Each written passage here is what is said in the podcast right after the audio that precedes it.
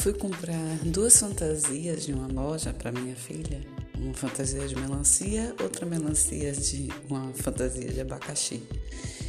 E ela adora essas coisas, né? Ela gosta de tudo que é colorido, tudo que é enfeitado, tudo que é de brilho. Ela tem três anos, então Obviamente que eu invisto nisso também, uma vez que ela gosta. Se ela não gostasse, eu respeitaria isso e não compraria.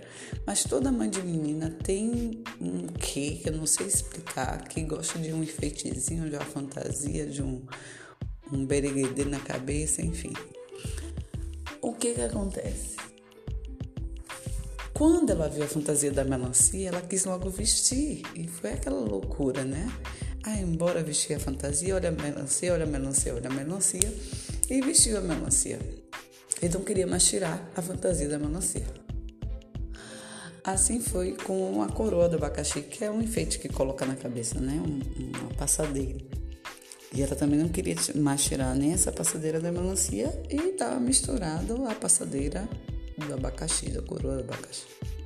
Toda vez que eu saio com ela para fazer alguma coisa que eu sei que vai ser um tipo de, entre aspas, sofrimento, por exemplo, tirar um sangue, né, fazer um exame em um médico, algo que você que vai demorar em uma fila de banco para resolver alguma coisa, o que é raro, mas infelizmente tem coisas ainda que são, são necessárias ser presenciais, eu vou fantasiada junto com ela.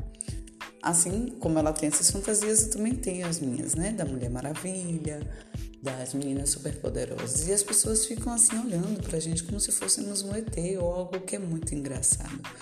Então, se você tem fantasias junto com seu filho, vista. Não tenha vergonha. Entre na fantasia junto com eles.